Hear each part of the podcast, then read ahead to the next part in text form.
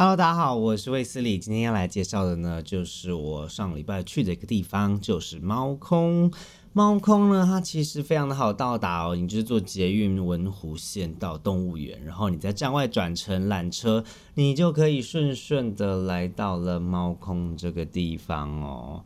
那呢，这个缆车呢，其实呢，它我觉得它打理的算是蛮干净的。但是呢，它的这 style 就是有一点十十年前的样子，就大家担待一下。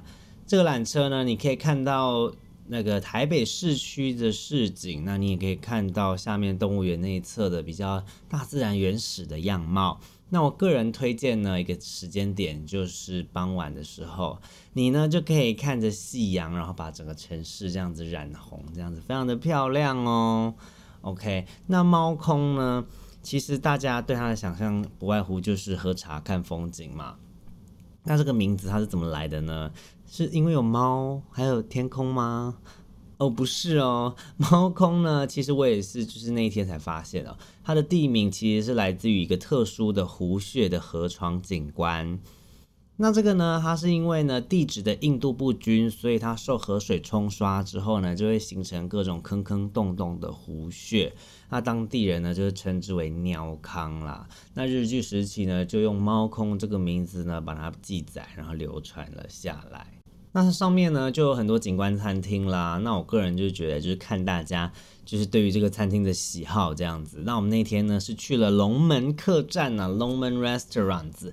它就是景观餐厅啦，它外面有一个还不错的一个空间，可以让你看看风景，然后吃个饭。它的料理呢是属于就是类似台菜这样子，那它 OK OK，但是也不是说吃了就特别惊艳，然后值得分享这样子，所以呢就大家就自己选择啦。对啊，毕竟去那边都嘛是吃风景配饭啊，不是不是不是是吃饭配风景，吃饭配风景，对对对对对。那边呢有很多的步道啦，那附近的呢就有樟树步道啊、水牛公园啊，或者是樟湖步道嘛。那刚好我上网找查到资料，现在正值是杏花的季节，所以呢我们就走了远一点，到了杏花林去哦。那杏花林呢，它就是种满了这样杏花。一排一排一排这样子，然后很多花其实它都已经开了，然后还有一些就是含苞待放这样子，所以其实还蛮有就是春天的感觉。我们就在那边拍照，然后就是欣赏，因为那边有一些蜜蜂什么的，然后就看蜜蜂，我就很专心的看蜜蜂采蜜，这样看他们把那个花蜜这样子都收集到自己的后脚上面这样。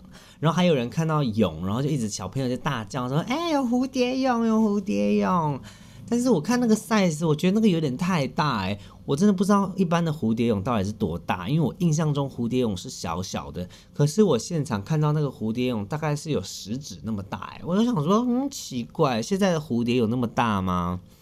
我不知道，如果你们知道的话，可以跟我讲一下。对，那边就还蛮有趣的。然后我们就开始就是在怀疑说，哎，这些就是这些树呢是。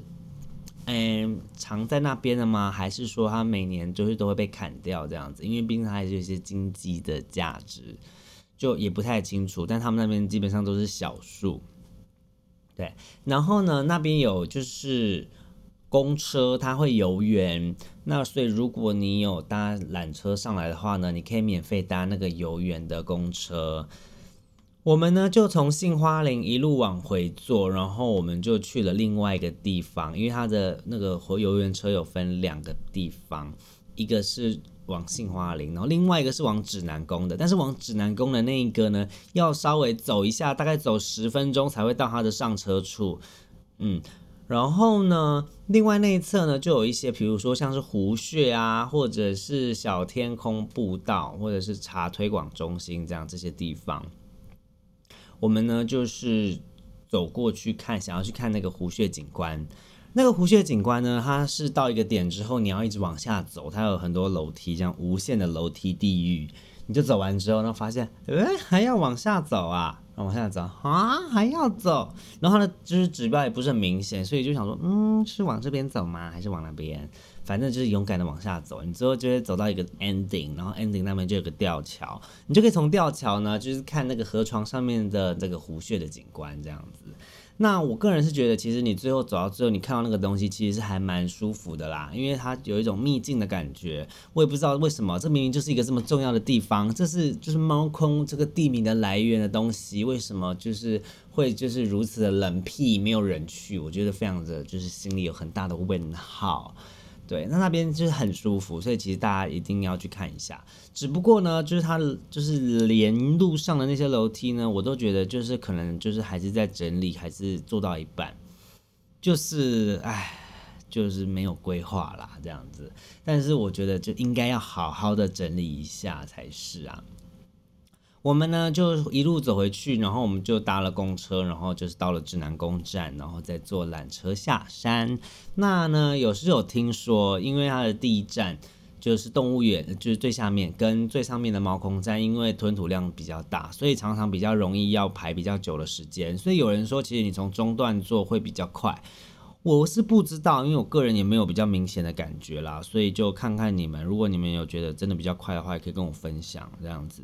我们呢就这样子悠悠闲闲的就下了山，结束了这个半天的行程啊。我觉得呢，这个呢行程呢其实蛮适合跟家长去的，或者是家庭可以去，反正就轻轻松松嘛，然后交通也没有那么麻烦这样子。然后或者是你想要，比如说约会，你想要走一个比较不一样的行程，你想要好好的坐下来，然后泡茶，然后展现你不一样的那一面，那哦我会泡茶这样子，那你可以去。就是泡茶，那可以聊一些比较哎比较私密或者是比较认真的话题这样子。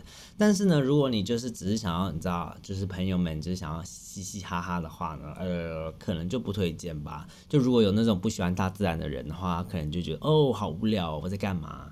对，那如果你有外国朋友，我觉得第一次来台湾，其实猫空是非常值得推荐去的，因为它非常的方便到达。那再来，其实这些就是茶的文化，其实也很吸引外国人，他们对这样的内容其实也是很有兴趣的。